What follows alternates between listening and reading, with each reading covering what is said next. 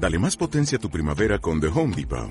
Obtén una potencia similar a la de la gasolina para podar, recortar y soplar con el sistema OnePlus de 18 voltios de Ryobi desde solo 89 dólares. Potencia para podar un tercio de un acre con una carga.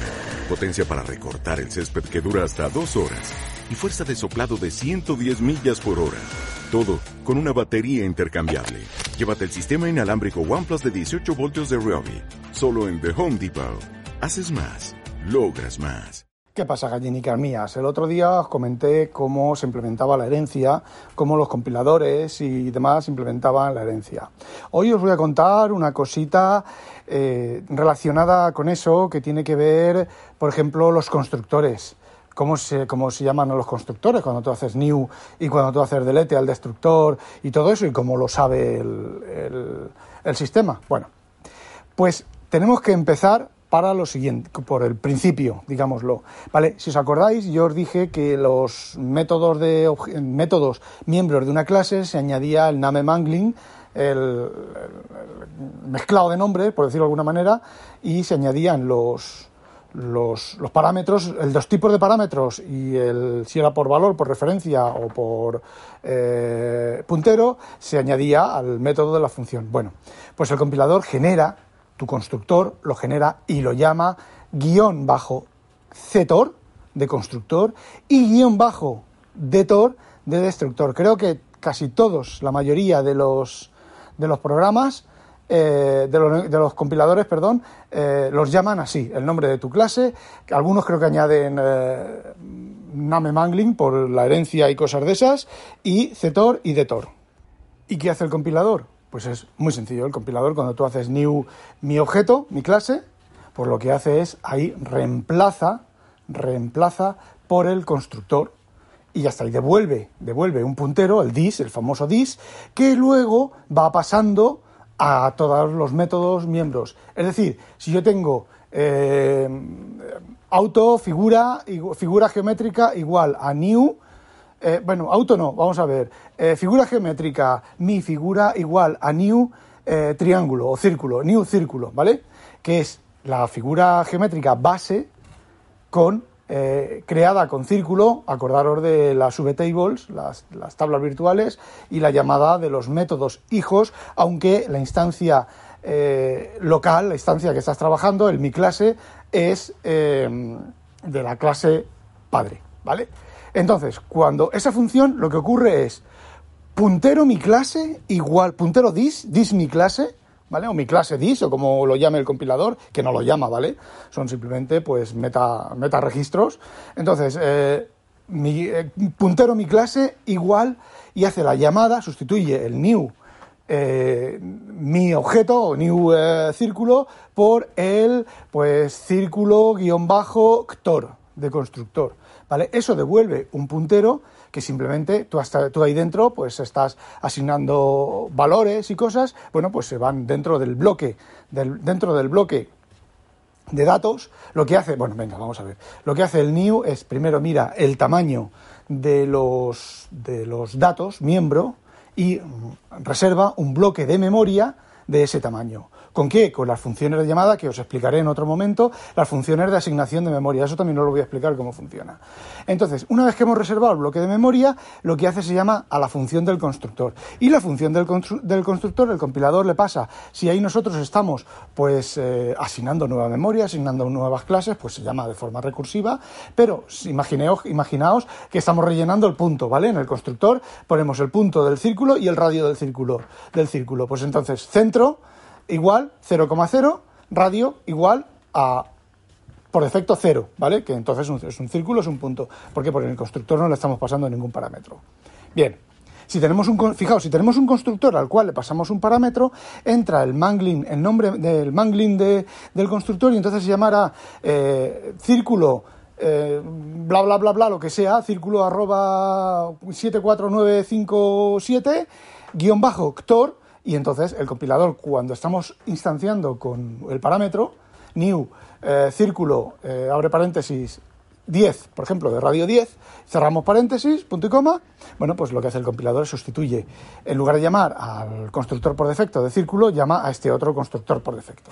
Hay que tener en cuenta también los parámetros por defecto y todo ese tipo de cosas. A veces el constructor llega, es tan complicado, hay tantos constructores, o hay, luego está el constructor, de, el operador de copia y asignación, el operador de movimiento, hay un montón de cosas que eh, a veces el compilador no lo tiene claro y te emite un warning o simplemente no compila y te dice, oye, no sé qué constructor usar, dime qué constructor usar. Entonces tú tienes que decirle exactamente qué constructor, pues simplemente, pues a lo mejor ese 10, haciéndolo entre paréntesis, moldeándolo a entero. Y ya sabe que es un constructor que recibe un entero.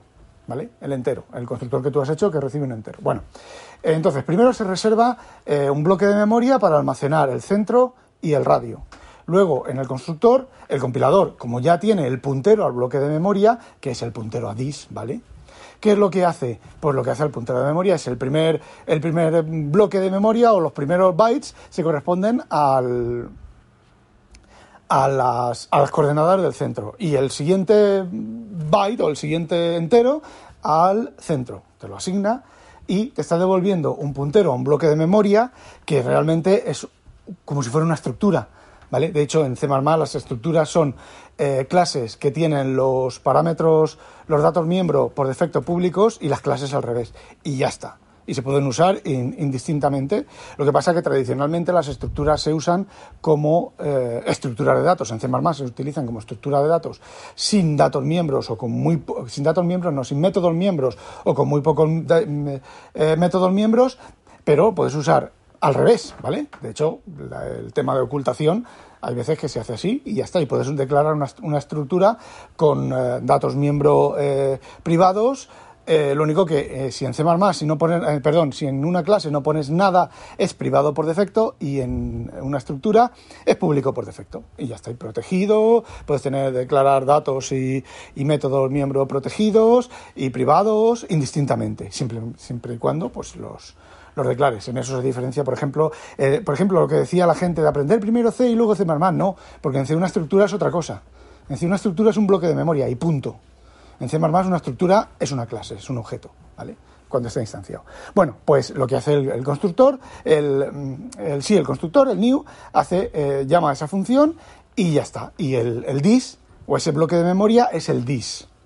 De hecho, hay trucos, si conoces el compilador, si has empaquetado el tamaño de la clase tú, porque bueno, esto en hardware, en, una programación de alto nivel no, pero en hardware a ti te puede interesar eh, empaquetar y decir, bueno, pues eh, el primer dato miembro empieza en dirección, en, bueno, empieza eh, y tiene 8 bytes de tamaño, el segundo dato miembro tiene 16 bytes de tamaño y eso en C++, con las funciones de, con pragmas y con cosas, puedes eh, declararle la alineación que quieres de esa estructura. Luego os explicaré una, una cosa chula de eso que, que es cojonuda para desarrollar, para trabajar con hardware. Bueno, pues... el compilador, en el constructor del código, va asignando, igual que en una función de C o en cualquier otra cosa, pues va asignando eh, los valores de, por defecto del constructor o los que le hayas pasado o lo que quieras, exactamente igual que con un método. Y luego, bueno, pues eh, si hay más secuencias, si hay un bucle, lo que sea, pues va generando código exactamente igual que una llamada a método en C Sharp, en C++ CLI o en Python, ¿vale? Exactamente igual, lo mismo. Eh, Python no tiene compilador. Bueno, sí que tiene compilador, pero es interpretado. Pero bueno, al final es lo mismo. Y ya está. Y luego, pues sigue leyendo tu código fuente y sigue haciendo cosas. ¿Qué es lo que ocurre cuando, si por ejemplo, en lugar de usar new, es una función que haces mi círculo, ¿vale? Círculo, mi círculo. Pues eso está en la pila. Cuando ese círculo, ese mi círculo, sale de ámbito, se llama automáticamente al destructor. El compilador lo sabe y llama automáticamente al destructor cuando sale de ámbito. Y si salen de ámbito 200 clases, llama en secuencia a los 200 destructores. ¿Cómo los llama? En el orden inverso de entrada. Es decir, si tú generas un círculo, un triángulo y un rectángulo, cuando sales de ámbito se libera el rectángulo, el círculo y el triángulo. No, a ver, eh, círculo, triángulo, rectángulo, rectángulo, joder, bueno, en el orden inverso, ¿vale?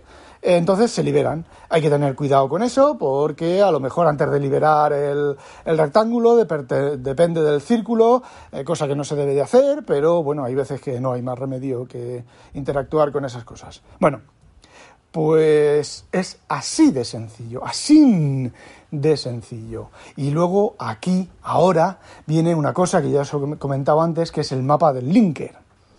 Cuando uno desarrolla hardware, sobre todo cuando uno desarrolla hardware, pero también lo puede hacer con, un programa de Windows.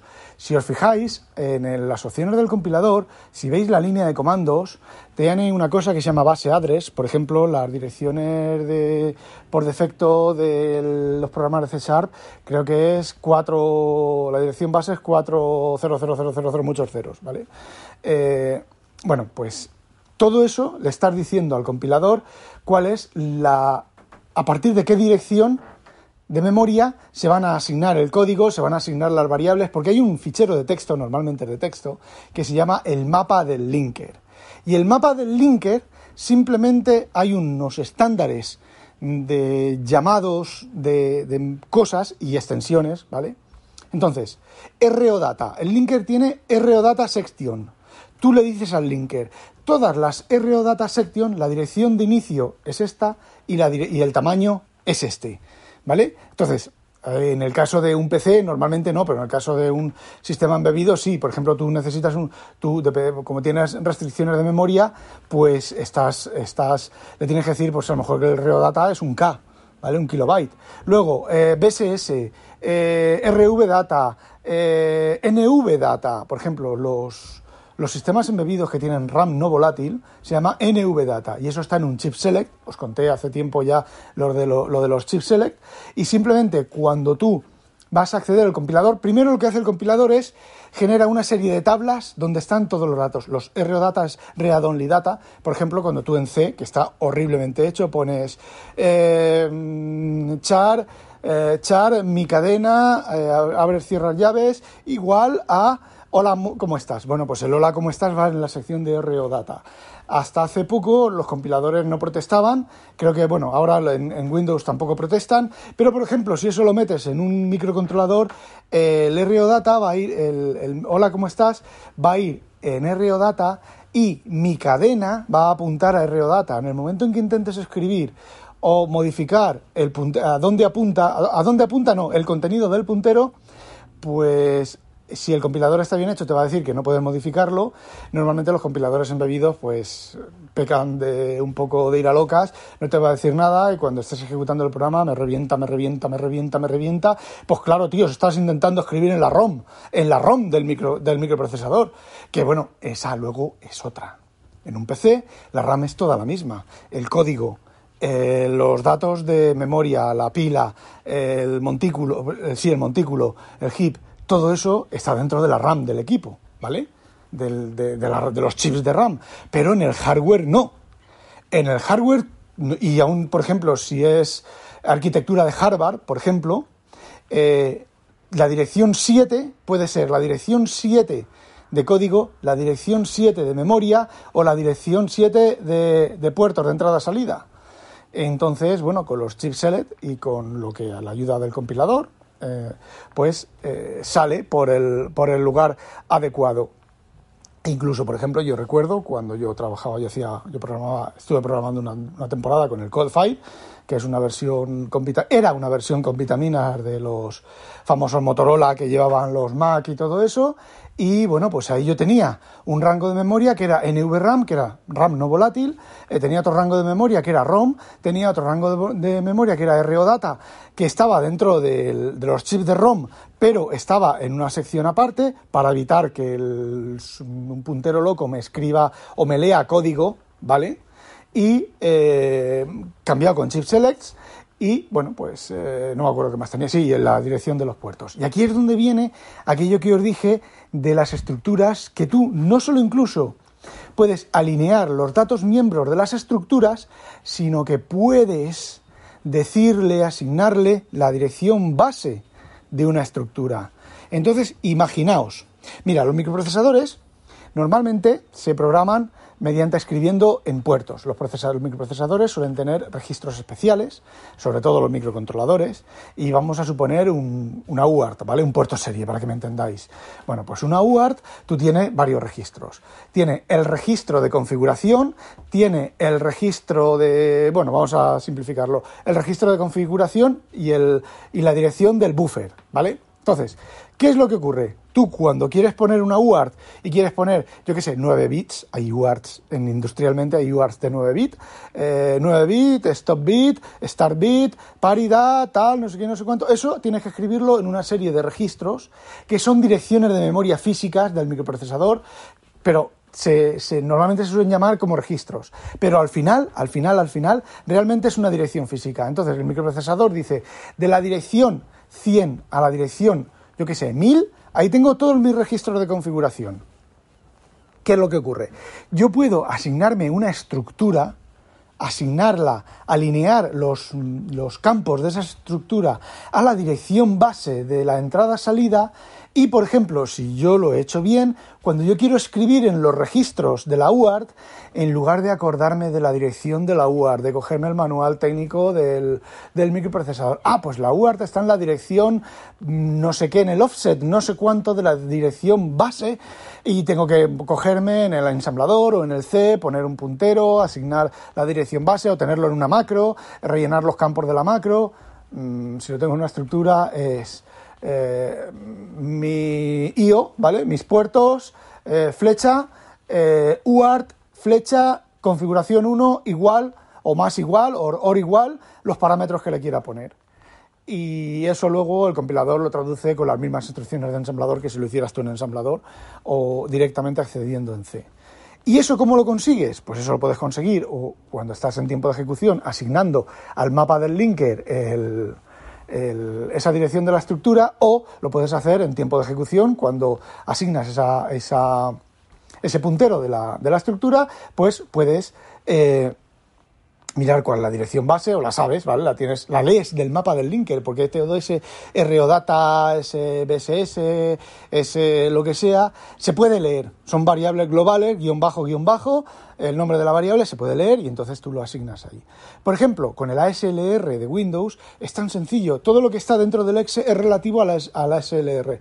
Cuando arrancas un programa, ahí no hay ninguna magia. El cargador del programa, el cargador del sistema operativo le dice, yeah, sistema operativo, digo, programa, esta es la dirección base del código, esta es la dirección base de la RAM y esta es la dirección base de esto y del otro. Y entonces, lo que ocurre es el, los programas, cuando arrancan, no arrancan tu código, arrancan un precódigo que se llama el cargador, ¿vale?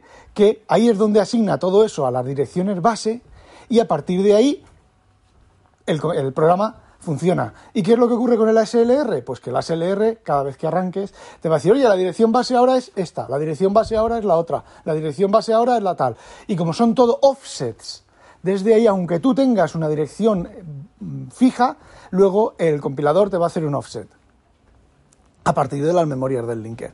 Y por supuesto, en tiempo de compilación, tú al compilador, esto ya depende de cada compilador, le puedes decir, oye, este bloque de código, esto va en RO Data. Esto va en NVRAM. Esto va en, mediante pragmas, normalmente es mediante pragmas. Y bueno, en, eh, por ejemplo, en el, ¿cómo se llama? El Code Warrior creo que se llamaba, era bastante fácil. En los GNU es bastante complicado. Y bueno, el mapa del linker tiene otra cosa que se llama la sección de constructores, que con ayuda del mapa del linker, que lo puedes modificar, ¿vale? Lo puedes cambiar y puedes hacer eh, perrerías con eso. Eh, pues tienes eh, la opción de, por ejemplo, la sección donde van los constructores. esas secciones son fijas. En el mapa del linker tú tienes que decirle que coloque todos los constructores en este, en este bloque y demás si lo quiere modificar, evidentemente. De hecho, de hecho, de hecho, eh, los primeros compiladores de C++ antiguamente los primeros, los que desarrolló el Strostrup y demás, lo que hacían era eso, simplemente generaba secciones especiales, ejecutaba un programa que generaba código en C que luego se compilaba. Eh, ¿Cómo generaba el código en C? Esto que os estoy explicando, que os estoy, os estoy yo explicando hacia atrás, lo que hacía era generar el equivalente en C y luego lo compilaba. Así eran de ineficientes, porque primero tenías que coger el, tu código fuente, pasarlo a C y luego de C compilarlo. Y bueno, primero, ese compilador de C no era muy eficiente, ni generaba código muy eficiente porque lo, tenía que traducir a C, ¿vale? Y luego el compilador de C, pues los compiladores de C tradicionalmente, quitando algunos compiladores específicos y especiales, eh, no son muy eficientes generando código. De ahí viene la tradición de que, claro, es que C es muy lento. C era muy lento en su momento. Ahora C se la juega con cualquier compilador, con cualquier. Eh, con tú haciendo código, código de ensamblador. ¿Por qué? Muy sencillo. Porque aparte de que te abstrae y te genera una estructura mucho más lógica de tu programa, luego, sobre todo con el linker y el LTGC o como sea LTLCTG, bueno, que no me acuerdo cómo se llama, eh, te permite unas optimizaciones que te cagas. Y de hecho, yo he hecho la prueba, yo he hecho una clase, ya os lo he comentado también, yo he hecho una clase que está dentro de otra clase, que está dentro de otra clase, que está dentro de otra clase, que está dentro de otra clase, que haga esto, que haga lo otro, y luego miras el ensamblador, el resultado del, ejecutable eh, optimizado, ¿vale? Y son tres instrucciones de ensamblador. Eh, te has traído toda la lógica para que luego la ejecución sea eh, muy buena, sea muy, muy, muy rápida, ¿vale? Y entonces con todo esto del círculo, que os está contando, del círculo de la figura geométrica, de, yo qué sé, pues, a ver, es un ejemplo bastante sintético. Yo en mi puta vida he hecho un círculo y he hecho un esto, aparte de los ejercicios cuando aprendía a, programar, pero os puedo asegurar que, que, bueno, que todas esas cosas se usan y son tremendamente útiles. Por ejemplo, nosotros tenemos diferentes lectores de tarjetas. Tenemos incluso tarjetas que llevan eh, encriptación, que llevan encriptación eh, asíncrona, no, joder, que llevan encriptación, eh, ¿cómo se llama? Asimétrica, que llevan, pues simplemente nuestro programa, cuando arranca, miran la configuración, tiene un objeto global un objeto global, sí, un objeto, en este caso es un objeto global. Un objeto global, tengo en otras cosas, tengo factorías. Tengo una factoría que me busca el objeto que quiero y me devuelve el objeto que quiero.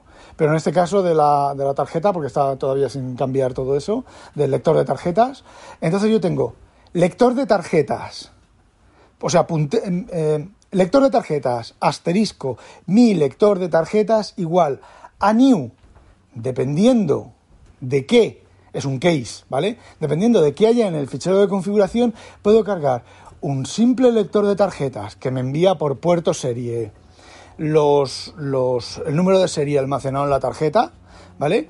Como pueden ser los de tarjeta magnética, ¿vale? Bueno, tarjeta magnética son tres bandas. Te las envías separadas, creo que es por punto y coma, si no me falla la memoria. Hace mucho tiempo que no, que no toco ese código. Bueno, pues desde un lector de tarjetas de puerto serie hasta un lector de tarjetas que necesita conectarse a un servidor remoto para verificar que la tarjeta es correcta, para recibir las claves de desencriptación y darme los datos que están almacenados en esa tarjeta. Y simplemente es... Eh, lector de tarjetas, asterisco, mi lector de tarjetas, igual a new, y ya está. Y luego todo el resto del código es lector de tarjetas. Eh, hay tarjeta, porque bueno, el código es muy viejo. Yo esto lo, lo, estoy cambiando por eventos, ¿vale? Entonces simplemente el bucle principal, en lugar de estar lector de tarjetas, hay tarjeta, em, yo qué sé, em, red, ¿hay algún evento de red? Em, yo qué sé, puertas, ¿estáis abiertas? Todo eso en un bucle, ¿vale? Con, con, sus tiempos, pues eso en lugar de eso yo lo estoy cambiando para hacerlo con eventos. Yo tengo un evento que es el lector de tarjetas y el programa está muerto, ¿vale? Entonces, cuando alguien introduce una tarjeta, el código general de la tarjeta produce un evento que me dice hay una tarjeta en el sistema y pues yo cambio la pantalla dependiendo entonces cambio de estado, máquina de estados a la máquina de estados de las tarjetas dependiendo es más complicado eh, es más complicado que todo eso porque las tarjetas cada tarjeta eh, se usa para un protocolo diferente, entonces arranca una máquina de estados diferentes y luego depende ya de la configuración de cada cliente, porque hay clientes que quieren la tarjeta que solamente sea para consultar datos, otro cliente quiere que sea para realizar operaciones de compra-venta, eh, otro simplemente quiere para hacer eh, la tarjeta, si es una tarjeta de servicio, de, servicio técnico, para entrar los menús de configuración de la máquina, todo ese tipo de cosas.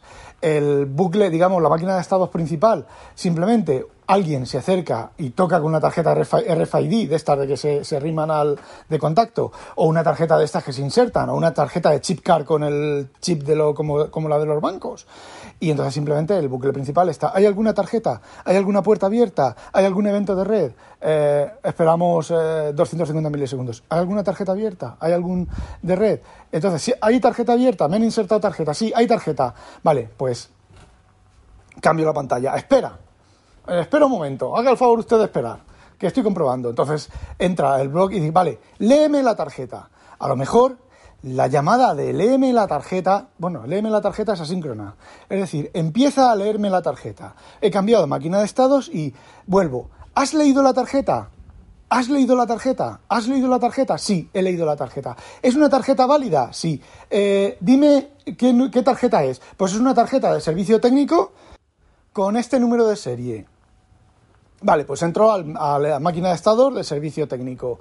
Eh, eso puede ser tan complicado como que requiera, mientras eh, lee la tarjeta y es una tarjeta válida, se conecta a un servidor remoto, eh, consulte, negocie, haga encriptación, desencriptación, haga un montón de cosas, a simplemente que sea un código de barras, que simplemente ya cuando, cuando yo recibo el evento del código de barras, del código de barras, joder, del, de la tarjeta magnética eh, o de un RFID normal y corriente, que es un número, ¿vale?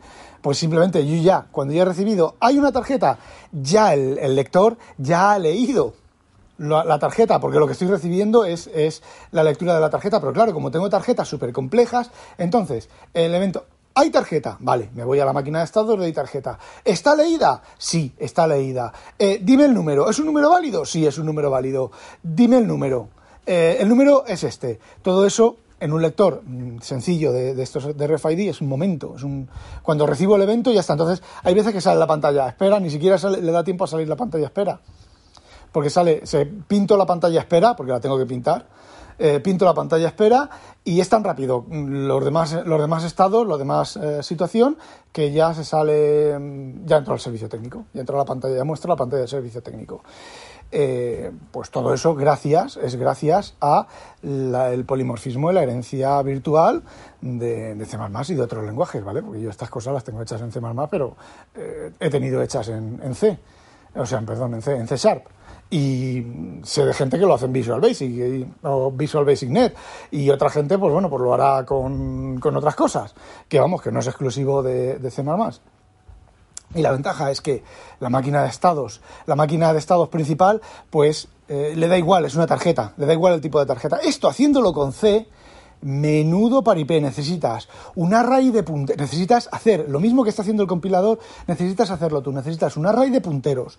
Cuando cargas la, tarjeta que sea, tienes que asignar tú manualmente ese array de punteros a estado, de la tarjeta. Em, eh, si o sea, si hay una tarjeta insertada, eh, si se ha leído la tarjeta, tal, un array de punteros a los métodos, a las funciones de bajo nivel que hacen esto, y entonces la consulta es if tarjeta insertada tal y más aún, puedes tener diferentes lectores de tarjeta conectados a la máquina. Entonces, simplemente con mantener cada uno, de hecho nosotros podemos tener dos, lectores de tarjetas conectados diferentes. Eh, tendríamos que hacer un bucle para recorrer todos los lectores de tarjetas, pues no. Yo tengo en el lector de tarjetas, os voy a decir lo que tengo, tengo una factoría de tarjetas. Y lo que hace es Factory, factoría de tarjetas. ¿Hay alguna tarjeta eh, insertada? Sí. Factoría de tarjetas. ¿Hay alguna tarjeta válida? Sí. Factoría de tarjetas. ¿Me dices el número de la tarjeta? Y me importa una mierda cuál de las dos tarjetas es, porque eso está oculto dentro de la factoría de tarjetas. Y quien dice factoría de tarjetas dice factoría de impresoras y dice otras cosas. Por ejemplo, la factoría de impresoras. Yo tengo una factoría de impresoras y le digo, factoría de impresoras, dime la impresora para imprimir un, uh, un ticket de error, ¿vale? Y entonces me devuelve un puntero genérico, genérico, ya volvemos otra vez a un puntero, una clase virtual impresora, que es la impresora destinada a imprimir un ticket de error. Impresora, dime, dame la impresora para imprimir eh, tickets. Tickets, los típicos tickets que veis por ahí con el código de barras y todo eso.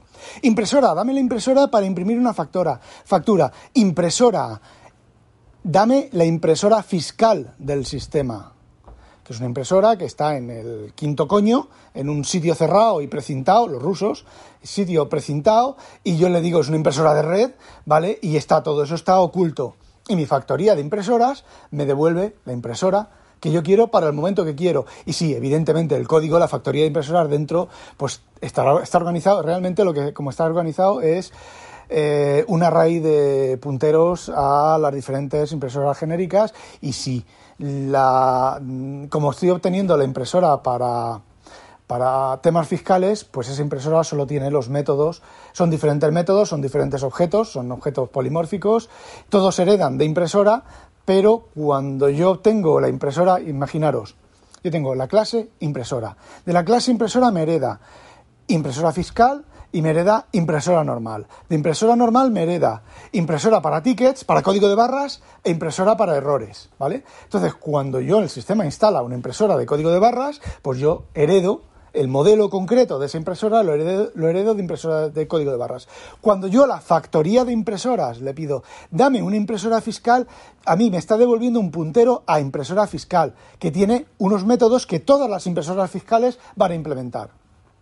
Lo mismo, impresora, dame una impresora de código de barras, yo a la impresora de código de barras le puedo, le puedo decir, imprime este código de barras, pero a la impresora de tickets normales, la impresora de normal, ¿vale? Una impresora que imprime, pues eso, una factura, o gracias por su visita, o ha habido un error, pues esa impresora no le puedo decir, imprime este código de barras. Porque la factoría de impresoras me está devolviendo un puntero, una referencia a la impresora, a un, dentro de la estructura de, herencia de clases, a impresora de eh, impresora normal, ¿vale? Y ya está. Algo que en principio es súper mega complejo, se, simplifica mucho, porque luego llega mi jefe y dice, oye, que tenemos este cliente que quiere esta impresora, madre mía, me estoy alargando mucho, el cliente quiere esta nueva impresora, y quien dice nueva impresora dice eh, nuevo lector de tarjetas o dice cualquier otra cosa.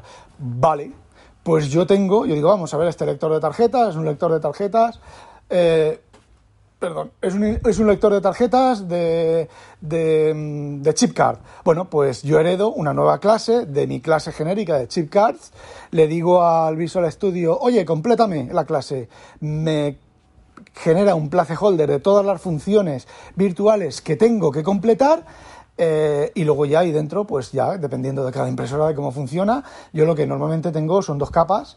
la, capa de completo bajo nivel que uso la, terminología del fabricante, con lo cual cuando yo tengo un problema, pues le digo al, fabricante, oye, eh, la llamada función piticos de boina eh, no me está funcionando, ¿vale? Eh, normalmente me equivoco yo, ¿vale? ¿Por qué no me puede funcionar? Mira, esto es lo que, lo que obtengo. Y me dice, ay, ves que estás pasando un 3, tienes que pasar un 4, ¿vale? Y luego, eh, eso es la máquina de estados, la máquina de estado, la máquina de eventos, eh, lo que necesita esa impresora de bajo nivel. Luego, encima de ese nivel, es la, impresora, la, lo que la clase que me ha completado el Visual Studio, que es mi terminología. Y lo que hace la clase eh, esa clase es adaptar la terminología del fabricante a mi tecnología. Y entre medias lo que estoy haciendo es adaptar el fabricante que a lo mejor trabaja, esa impresora trabaja por eventos o esa impresora trabaja por polling, normalmente las impresoras trabajan por polling, ¿vale? Y yo estoy por eventos, en este caso no, porque yo también estoy por polling. Pero mm, hay dispositivos que trabajan por eventos, eventos y yo trabajo por polling, tengo que traducir los eventos al polling, ¿vale? Pues en mi clase de bajo nivel yo hablo con la impresora o con el dispositivo conforme el fabricante quiere que hable con el dispositivo, con lo cual no tengo ningún tipo de problema de que el, fabricante me diga, claro, es que nosotros trabajamos con eventos y tú estás haciendo un polling. No, no, no, yo aquí, mira, mira, este es mi código que está haciendo eventos. Así que no me vengas con chichinabadas. Que el problema es tuyo, no es mío, no es la primera vez también, ¿vale? Que el problema es de ellos y bueno, pues a veces lo reconocen y otras veces no, me toca a mí buscarme las castañas. Eso es lo que diferencia un senior de un junior, buscarte las castañas cuando las cosas no van como deben de ir. Y, y ya no me acuerdo lo que estaba diciendo. Ah, sí, y luego la clase que realmente va a usar eh, la factoría de impresoras o la factoría de, de yo qué sé, de lectores de tarjeta o la factoría, eh, fijaros, tengo una factoría de escribidores de tarjeta. Porque hay veces que nosotros vendemos tarjetas. O sea, llega el cliente y nos dice, bueno, pues quiero una tarjeta. Pues toma, compra, méteme el dinero y te compro y te vendo la tarjeta. Eh, ¿Qué es lo que ocurre cuando la clase lector de tarjeta y escritor de, de, tarjeta? Pues yo tengo una factoría, bueno, escritor de tarjeta no, yo tengo un puntero a un escritor de tarjeta que resulta que ese puntero está usando la misma clase intermedia que está usando el lector de tarjeta, porque hay lectores de tarjetas que son escribidores de tarjetas, ¿vale? Son dispensadores de tarjetas. Yo, al nivel de la máquina de estados principal, no he cambiado nada, no he tocado nada, y sin embargo ahora puedo escribir tarjetas. Eh, todo eso hacerlo en, C o en lenguajes no orientados a objetos y que no tengan polimorfismo ni virtualización. No me refiero a la virtualización de máquinas virtuales, sino a la virtualización de objetos y de clases. Es complicado, muy complicado y muy tendente a errores. Y bueno, que llevo un montón de tiempo. No olvidéis, sospechosos, habitualizaros, que no la pique un pollo belga. ¡A demonio!